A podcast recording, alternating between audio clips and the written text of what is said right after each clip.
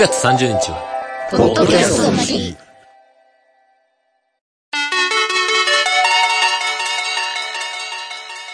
番組始まってすぐで恐縮なんですけれども、ここで大変悲しいお知らせをしなくてはいけなくなりました。仮面ライダーブラックさん1ヶ月発売延期です。9月24日更新 DY のパルベライズビート第747回目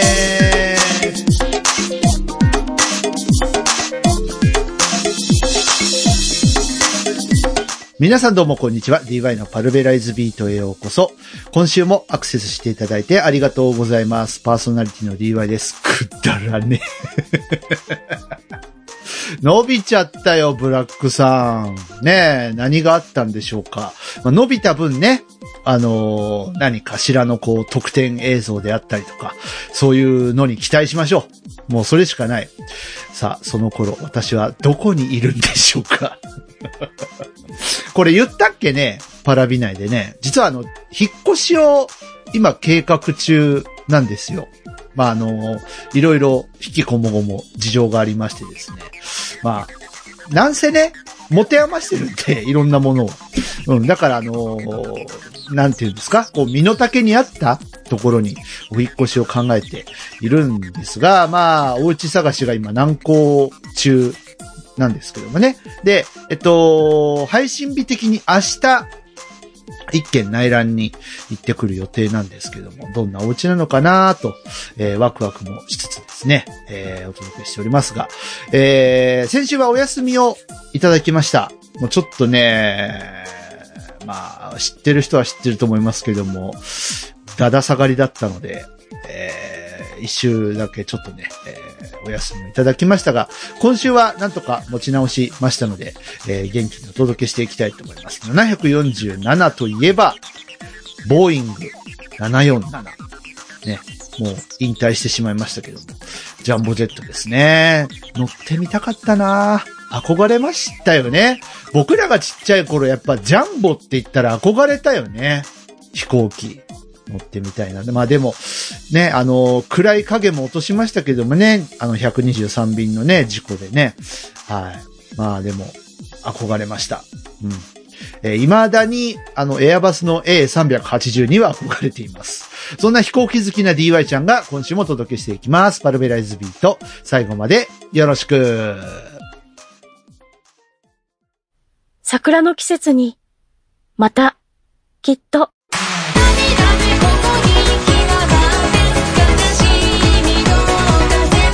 桜のマイカ、デビューシングル、桜歌、iTunes などの各種デジタルミュージックストア、および Spotify などの各種音楽サブスクリプションサービスより販売、配信中。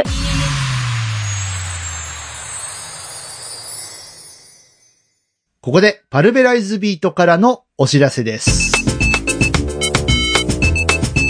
はい。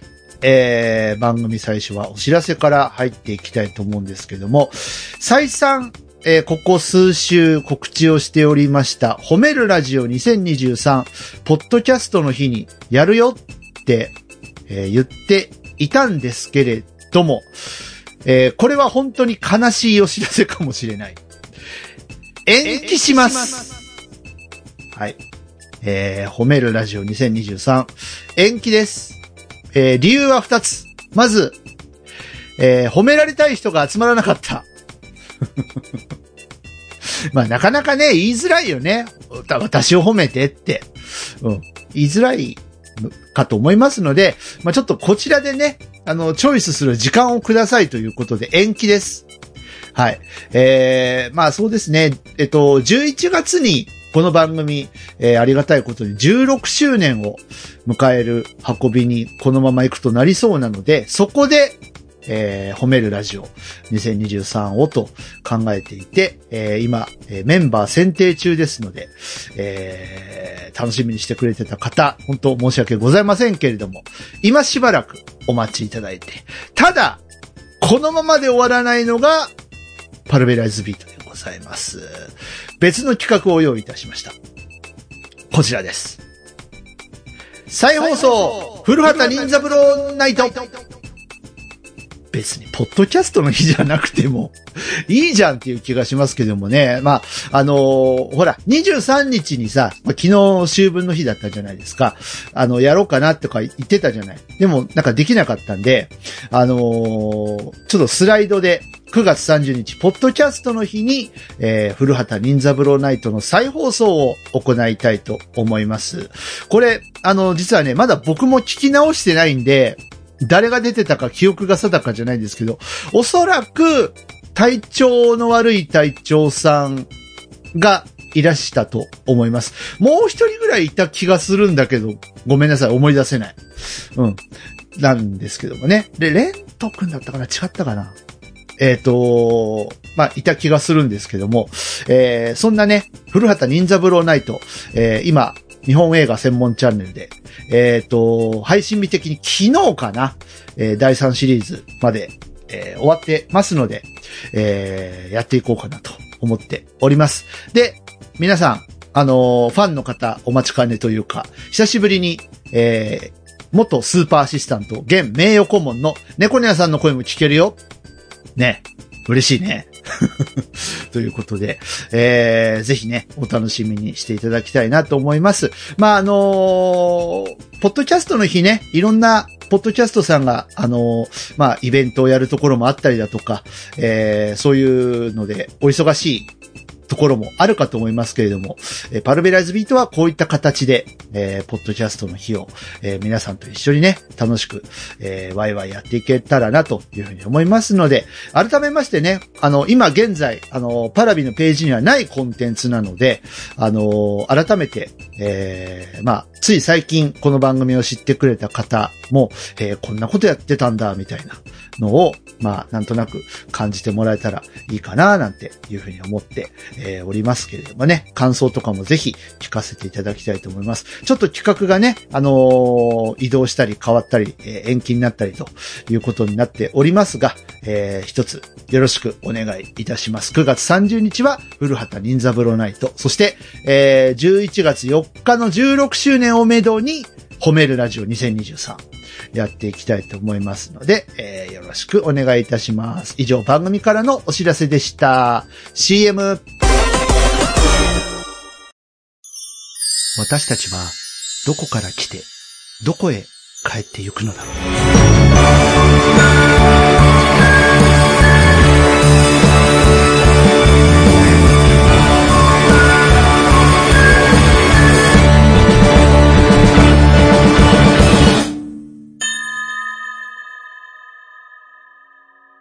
DY サードアルバム、ディープホライズン。フリートーク。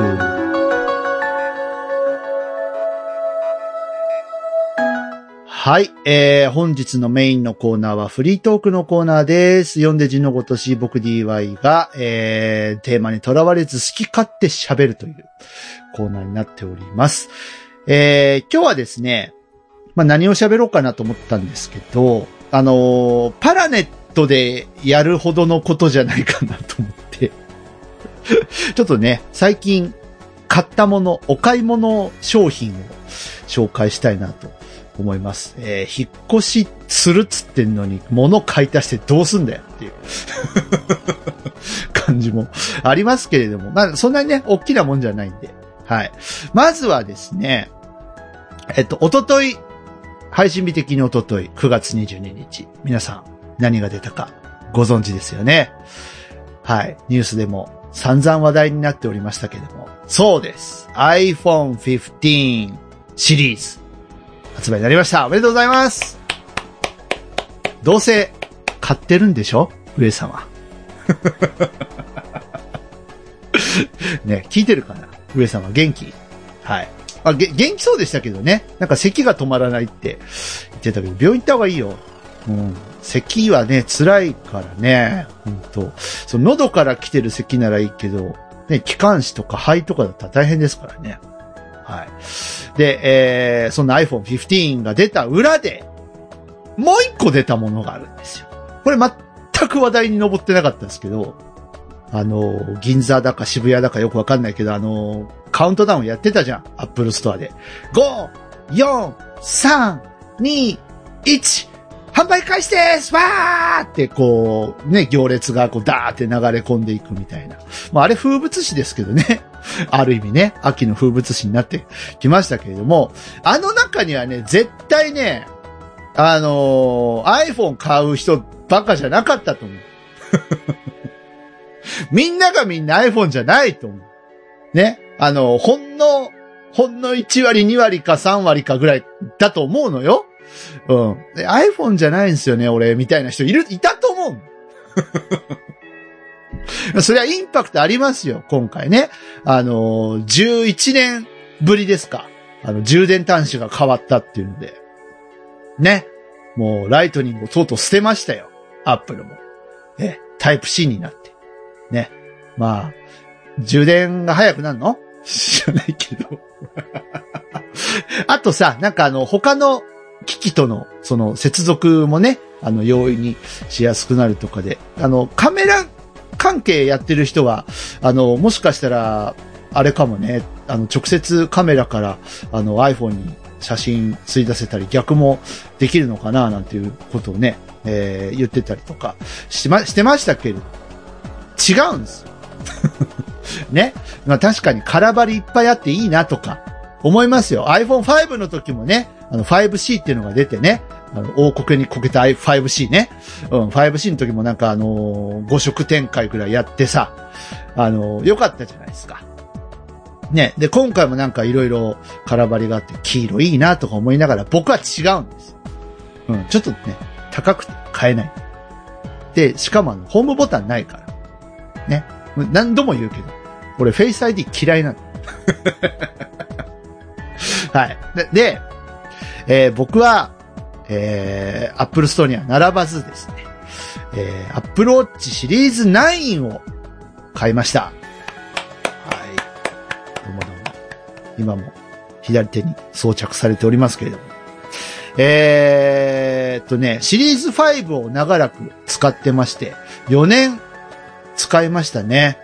えーっと、名古屋に来てから買ってるからね。で、それまでシリーズ2を、えー、大分時代からは使っていて、まあ、あのー電池が下手って、で、もかなりもさもさ動きがしてたので、もうこれはダメだと思って、まあ、名古屋に来てね、5に変えたんですけど、もうそれももう限界来ちゃって、もう、ウォッチ OS 10にした途端にですね、もう限界を突破しましたね。あのー動きはもさいし、まあ、それだけならまあなんとかまだ、ね、iPhone よりは、こう、我慢できるかなっていうところあったんですけど、あのー電池の減りがさ、もう、あれじゃん。夜充電するじゃん。で、夜中ね、夜中つけて寝るんですよ。で、睡眠の、あのー検出とかやって、で、まあ、次の日ね、普通に生活するじゃないですか。たら、もう、あの、お昼過ぎぐらいには、ピコーンってアラートが出て、あの、充電してくださいねって出る。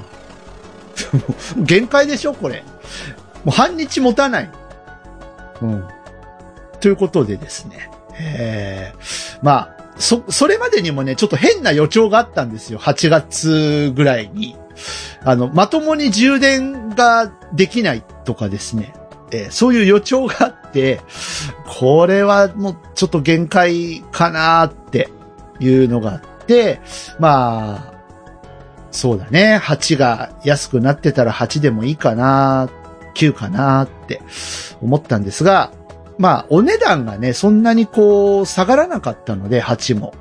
なので、まあ、ね、あの、そんなにか値段変わんないんだったら新しい方にしようと思って、えーシリーズ9にお乗り換えしました。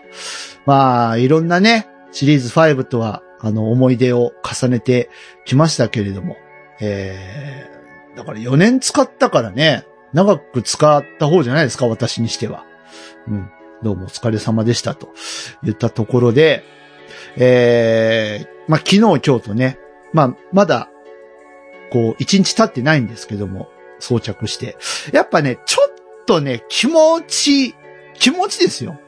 あの、シリーズ5の時が僕 44mm 使ってて、で、シリーズ9、えっと、ど、どれぐらいからだっけ ?7 か8になってちょっとでかくなったんだよね、画面が。で、45ミリになったんですけど、だから、並べてみると、ちょっとでかいかなって、シリーズ9が。うん。だから本当にこう、なんか、あの、なんて言うんでしょうね。えっ、と、縫い糸一本分ぐるっと回したぐらいの、それぐらいの一回り分ぐらいなんですけど、あの、それぐらいの違いなんですけど、あの、ちょっとでかいかなっていう感じもありつつですね。でも、あの、全然こう、違和感はもちろんなくて、えー腕にもしっかりフィットして。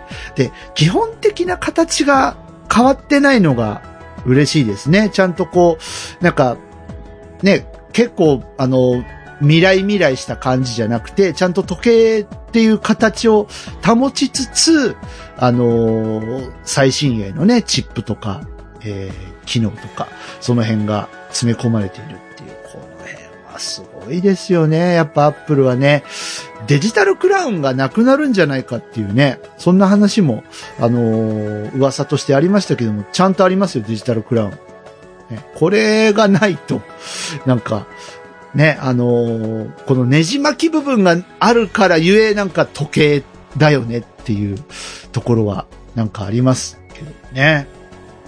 うん、で、まあ、これ10月から搭載される機能らしいんですけど、あの、ダブルタップで電話に出られるっていう、あのことができるようになるらしいです。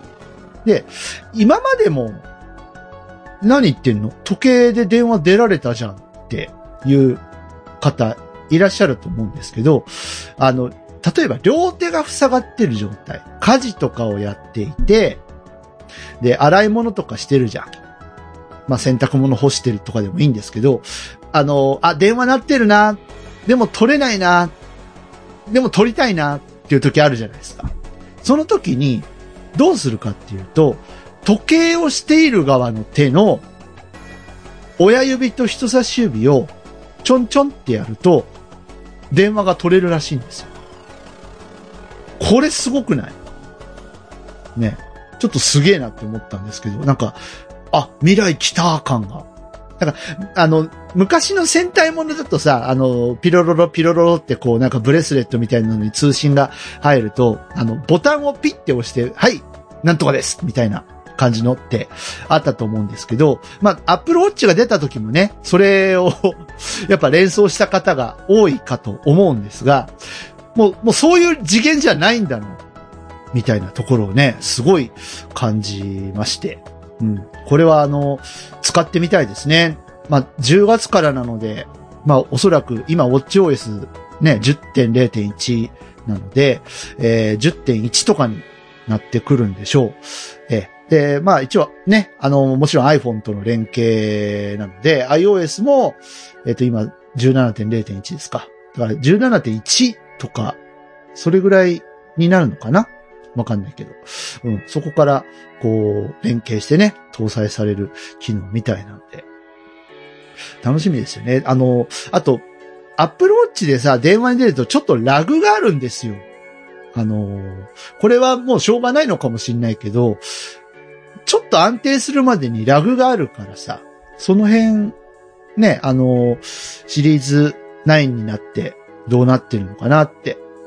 ちょっとね、あの、今まで2、5と使ってきて、そのラグがね、若干気になるなっていうところはあったんですけど、もしもしって言ってもなんか聞こえてないっていう、そういう、ね、相手からのフィードバックが、あの、すげえ遅れるっていうね、あの、そんな状態だったんですが、えー、9になってどうなってるのかなっていうところ、気になりますね。はい。もう、ぜひやってみたいダブルタップで電話に出る。片手ダブルタップで。ね。えー楽しみです。はい。あとはね、やっぱあのーサクサクしてますね。うん、当たり前だけど。やっぱ WatchOS 10にね、えー、最適化されたプロセッサーが載っているので、えー何をするにもサクサク。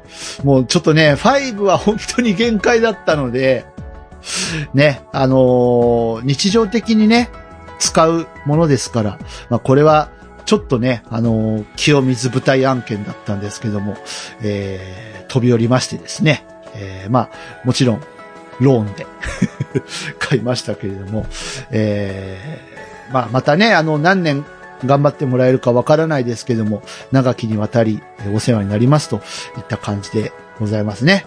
はい。で、あと、WatchOS 10のね、あのー機能を僕まだ熟知してなくて、何がどう変わったのかが、あの、特にね、iOS とかだと結構見るんですけど、WatchOS って、今まであんまりデザイン変わっ、まあ、あの、見た目はわかんないですけど、あのー変わった感じがしなかったんですよね。ただ今回、あの、コントロールセンターの出し方違うぞとか、からちょっと戸惑いましたね。あれ出ないって。え、で、消音にしたいのに出ない。サイドキーを押すんだよね。今回ね。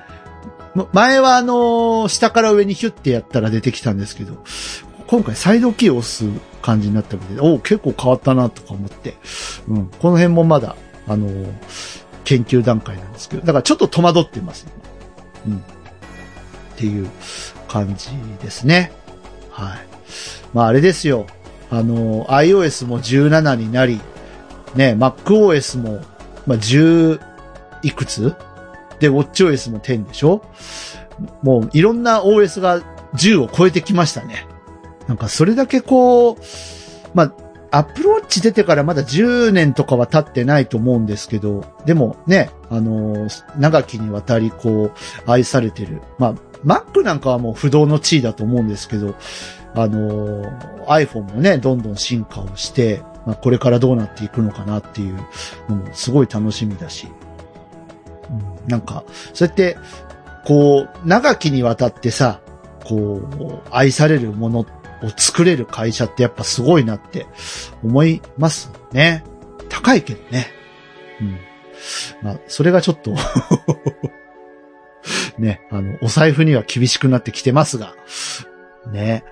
ちなみに Apple Watch って、今、あの、一番、これ、あ、これじゃなくてね、これ今45ミリのやつやってますけど、あのまあ、いわゆる、一個ちっちゃいやつあの、まあ、婦人用なのか、どうかわかんないですけど、今一番ちっちゃいのが42ミリなんですよね。確か。うん。だからちっちゃいのでもよかったかなって 若干思ってますが、まあ、44ミリからまたちっちゃくするっていうのも、うん、勇気がいるよねっていうところもあったので、えー、45ミリしましたけどね。はい。どどうする？どんどんどんどん大きくなっていったらこうやって。なんか、もう別にもう iPhone じゃなくて Apple Watch でよくね？とか、そういう世界がやってきたりしますかね。あ、でもカメラついてないのか。そっか。ね。あ、でもわか、わかんないね。つくかもしんないもんね。ちっちゃいのが。あとね、そうそう、iPhone で言うと、ちょっと値上がりしたんですか ?14 から。でもなんかもう麻痺しちゃってて、わかんない。あのーもう完全に僕麻痺してて、10S ぐらいからめちゃくちゃ上がったじゃん。ね15万円だ、20万円だとか言い出したじゃん。もうあの辺から麻痺しだしてて、あのー今回、14シリーズから5000円値上げになりましたとか言われても、うんでもまあ、10万円超えでしょみたいな。一番ね、低クラスのやつで12万円。だから、あの、えっと、15プロあ、違う、プロじゃないや。無印15の最下モデルが12万円なんでしょ？ね。今回ミニないもんね。うん。だから、もう麻痺しちゃってますけども。だって、もう最高グレードだと30万でしょパソコン買えるよね。うん。まあでもそれでも、ね、動画とか写真とか撮る方は頑張って買うんでしょう。ね。えーそういう方にはどんどんお布施をしていただいてですね。はい。えーまあ世界の経済を回していただきたいなと思う次第ですけども、上様どれ買ったのかな？今一番下のモデルって、ストレージどれぐらいなんですかね ?128 が一番下なのかな？すごいよね。なんか、もうさ、あの、一番下のストレージが16ギガとかいう時代が懐かしいよ。本当 iPod Touch なんか8ギガとかだったんだよ。一番下のモデルが。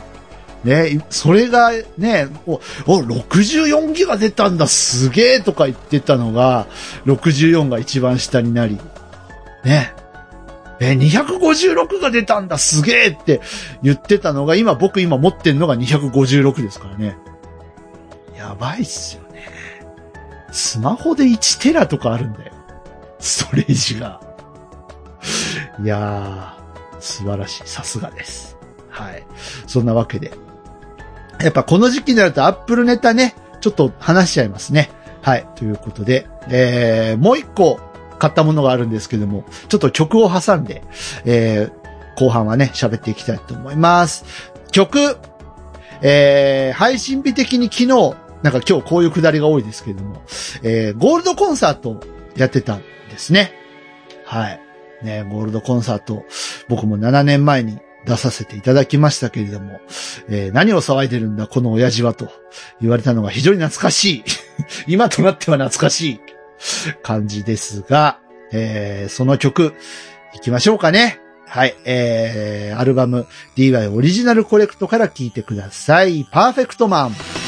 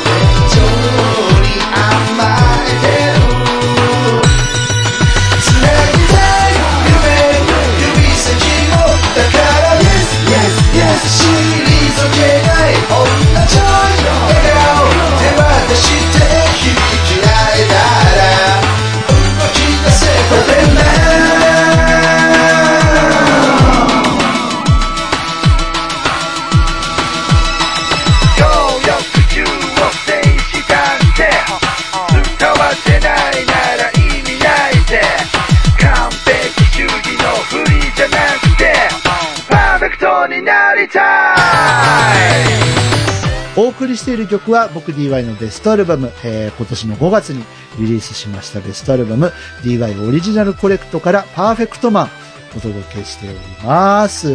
ね、えーもしよかったらまだまだ、えーガンガン売っていきたいと思いますので、えー応援してください。よろしくお願いします。じゃあ後半もフリートークやっていきますよ。CM! 正しいとか責めない未来2016年から2022年までに発表してきた中からシングルとしてリリースした楽曲を中心にセレクト。さらに2023年最新の1曲も加えたミュージシャン DY の名刺代わりのベストアルバム。DY オリジナルコレクト。各種デジタルダウンロード販売並びに音楽サブスクリプションサービスから配信中。フリートーク続き。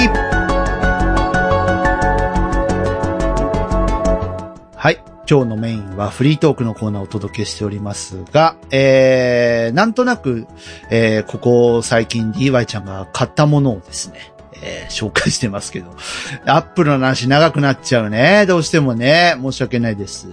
はい。えーもう一個買ったものがあるので、えーご紹介したいと思いますけれども、えーっとですね、これは2021年から不定期で、えー行われている、まあ、大福イベントっていうイベントがあって、またこれが名前よく考えつきますよね。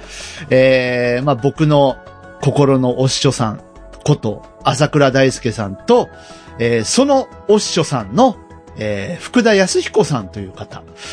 この二人の名前から一文字ずつ取って大福っていうイベントを、まあ、不定期でやってて、つい先日8月に第6回があったんですけども、記念すべき第1回目がですね、えーは、あの、映像化されまして、リリースなったんですが、完全受注生産ですか。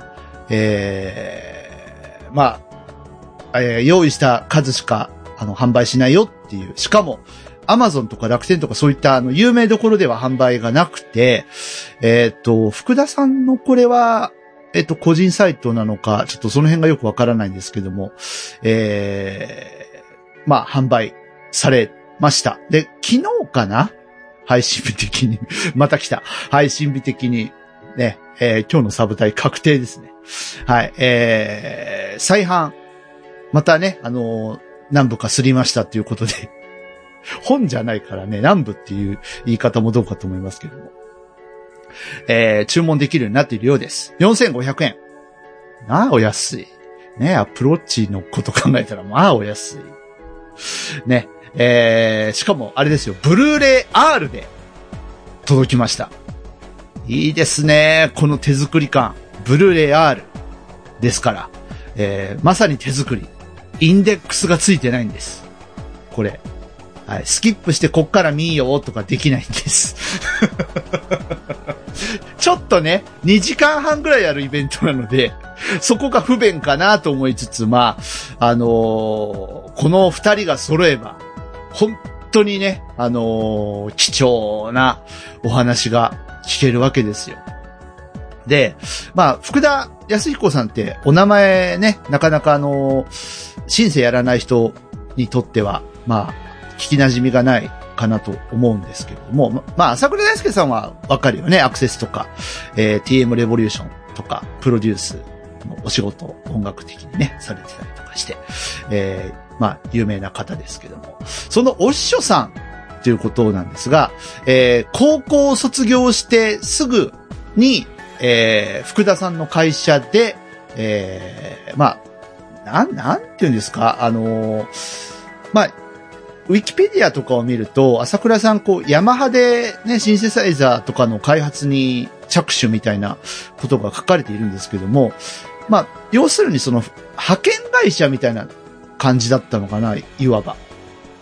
うん。その福田さんがそういった、そのシンセとかの音色作りを主とした、えー会社をされていて、で、そこから、あ、そこにまず朝倉さんが就職をするんですね。で、そこから派遣っていう形でヤマハに、えー朝倉さんが行って、えーデバッグっていう作業をね、えーやって、まあ、いろいろね、あのー朝倉五六っていうのも、このブルーレイの中では語られていますけれども、えーそういうことだったのかっていうものがたくさん 発見があって、なんかあれですよね、こう人の昔話聞くのって、特になんかこう好きなアーティストとかの昔話を聞くのってなんか楽しいね。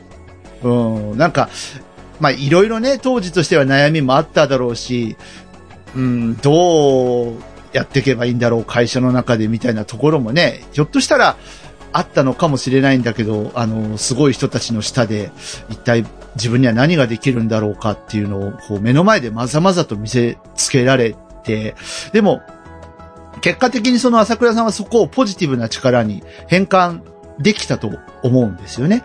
あ、こうすればこうなるんだ。こうやればこう行くんだ。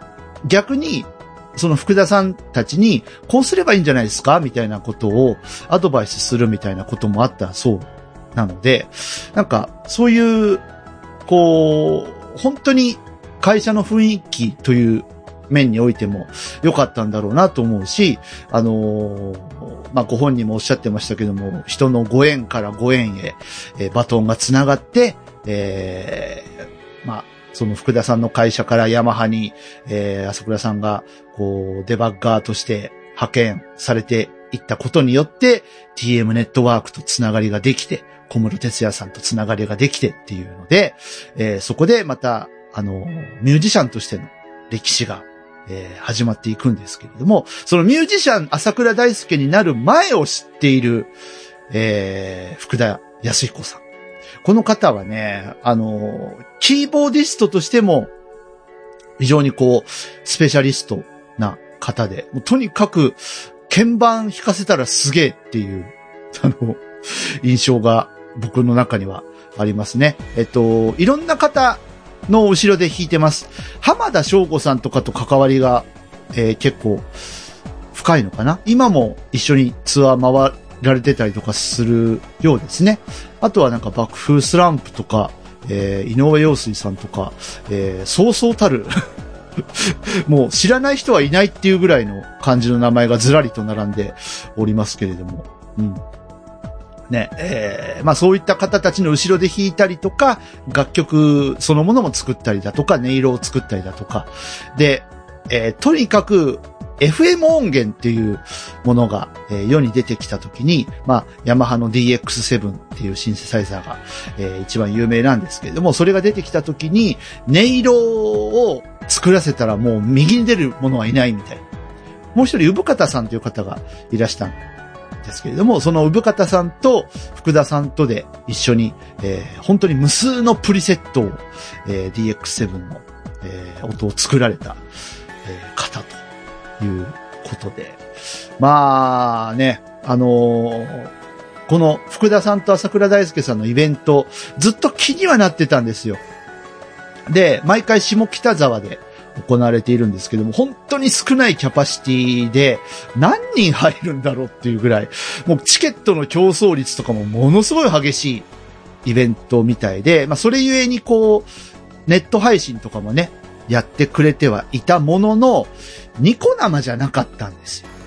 ニコ生とか YouTube ライブとかではなくて、独自の多分、えー、サーバー立ち上げてとかだと思うんですね。まあこれは、なんだろう、まあその、いろんな事情があるんだと思うんですが、で、結構シビアだったんですよ。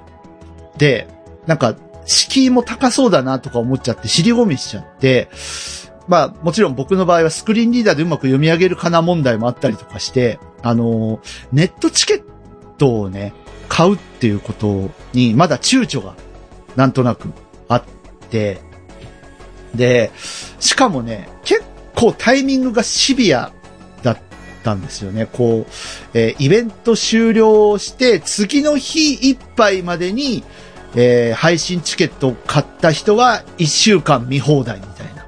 なんかそういうシステムなんですよ。なんで、買わなきゃって思ったらもう、ひあの、日が過ぎてたとかね。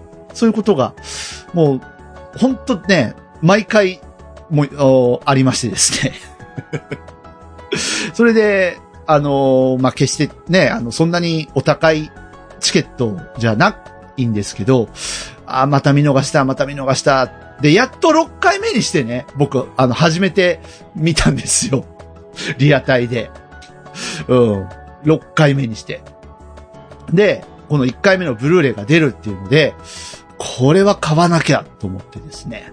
えー、まあ、福田さん、あの、恐縮してね、あの、ブルーレイなんでちょっとお高めになっちゃいますけどって、あの、お書きになっておられましたけれども、いやいやいや、4500円ぐらい出しますよ、みたいな感じで、えー好きなアーティストにお布施をさせていただきました。で、えっと、まあ、イベントなので、まあ、もちろんね、演奏もあるんですけども、えーっと、2時間半の間にやった楽曲が3曲。すごいでしょ？トークライブですから。はい。えーやった楽曲3曲しかなくて、で、えーその、まあ、曲の間はずっと二人で昔話。ねほんと朝倉さんと福田さんが出会った経緯であるとか、まあ、テーマはね、テーマはシンセサイザーについて語ろうっていうことだったんですけども、本当に後半の1時間あったかなかったかぐらいの 感じなんですよ。シンセサイザーについて語られたところが。なんですけど、まあ昔のね、あの、貴重な機材、ヤマハが出してた MSX のパソコンとか、ね、皆さん知らないでしょ？僕も知らなかったもん。ヤマハパソコン作ってたんだ、みたいな。ね、あの、音楽ができるパソコンっていうのを、あの、朝倉さん大切にね、今も持っていらして、それを、あの、持ってきて、実際に音を鳴らしてくださったりだとか、あとは、えー、ヤマハのね、QX3 っていう、えーシーケンサーがあったんですけれども、これあの、曲を打ち込むための機械ですね。今だとこう、あの、DAW とかね、パソコン上で、あの、すべての機能が使える、えー便利な時代になりましたけれども、昔は、まあ、要は音を鳴らす部分と、えー曲を自動演奏させる部分っていうのは独立していて、あの、別々だったんですね。あの、オールインワンじゃなかったんですよ。だから、要するに、あの今だとさ、テレビにもうすでに、あの、レコーダーの機能がついていて、ハードディスクが入っていて、あの、ブルーレイも見れますよ、みたいな、そういう時代じゃないですか。そうじゃなくて、まあ、今もね、あの、こだわる方は別々に買っていらっしゃる方いらっしゃると思いますけども、モニターと、あの、画面、ね、画面出すやつと、えー、ハードディスクと、あと、ブルーレイレコーダーを別々に、あの買って、設置して、セッティングして使う、みたいなことなんですよ。音楽の世界もそうなってた。で、まあ、オールインワンになって、それが良くなった面もあるけれども、まあね、例えば、あのーハードディスク内蔵テレビだと、どっちかが壊れたら終わりじゃん。そういうことなんですよ。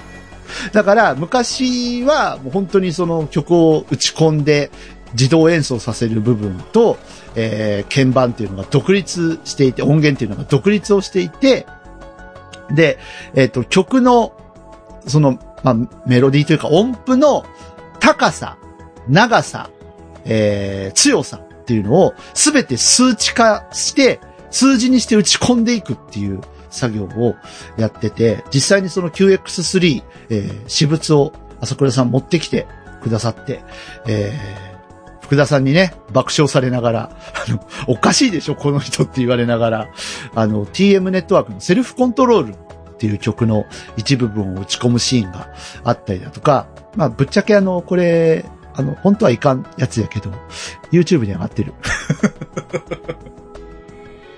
うん、あの、そこだけでも見てほしいんですけど、うん。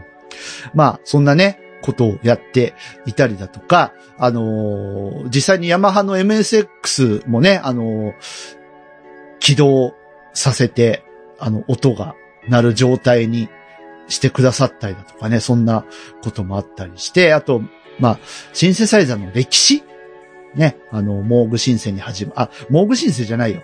えー世界最古の電子楽器みたいなところから話が始まって、で、テルミンにて、で、モーグ博士がシンセサイザー作ったよっていうところぐらいの話まで行って、YMO とかが出てきて、DX7 まで行って、みたいな。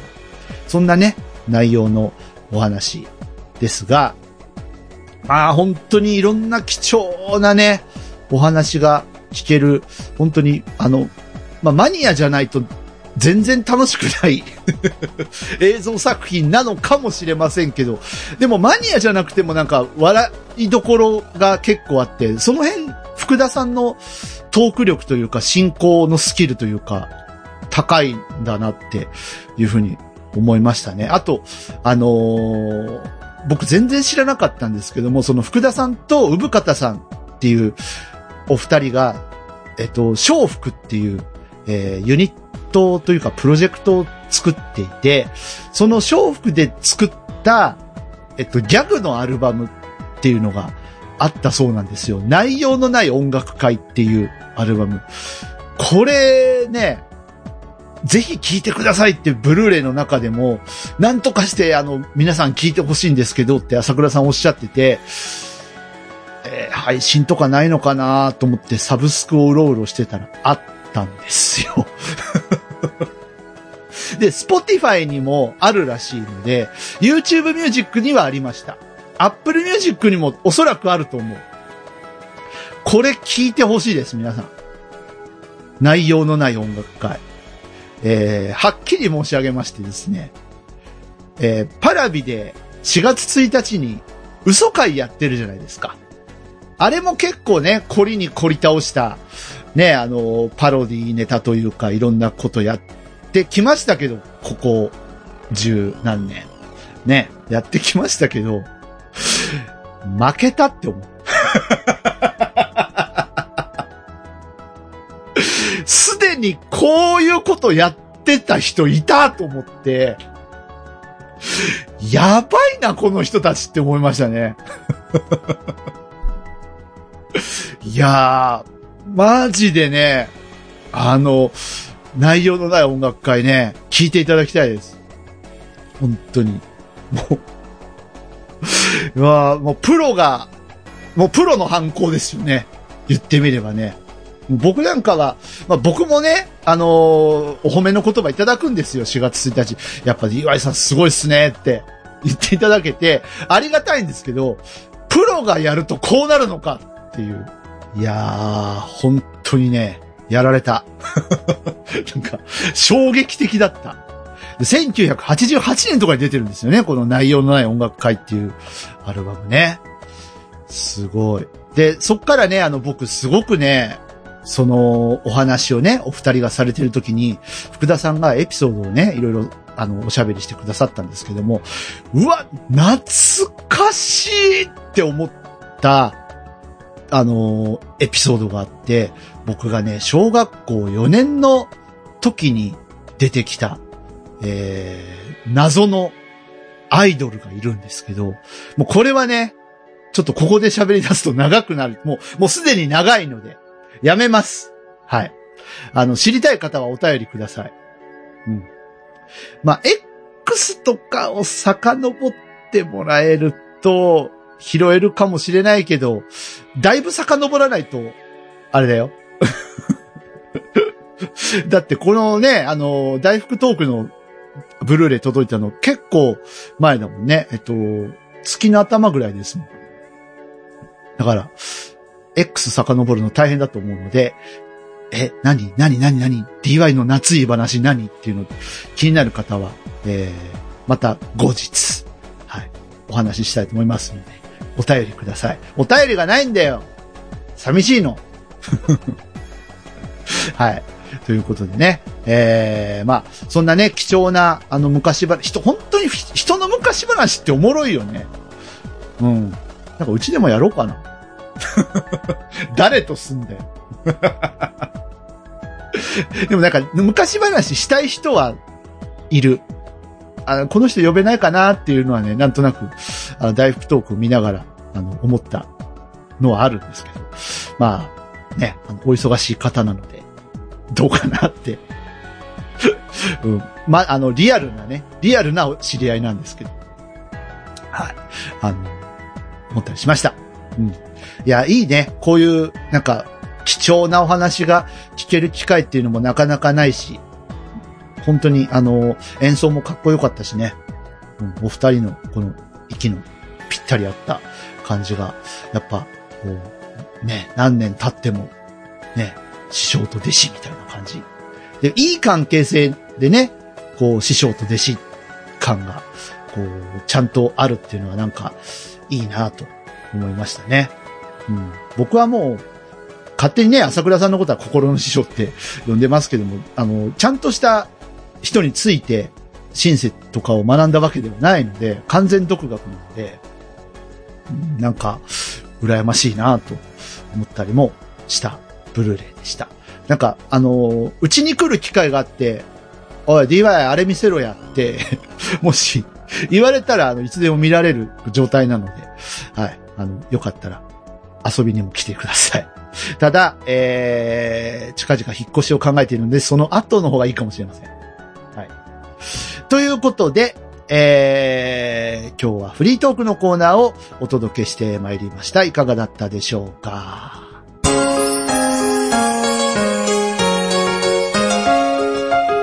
？DY のパルベライズビート。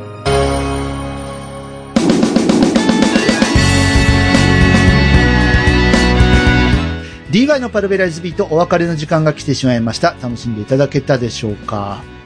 いや、あの、正直、あの、持つかなと思ったんですけど、この二つの話題で十分でしたね。はい。えーよかったです。ということで、えー皆さん、今回もね、聞いていただいてありがとうございます。パルベライズビートでは皆様からのお便りお待ちしております。えー各種コーナーがありますので、どしどし参加して一緒に番組を盛り上げてください。普通のお便り、普通おたもお待ちしております。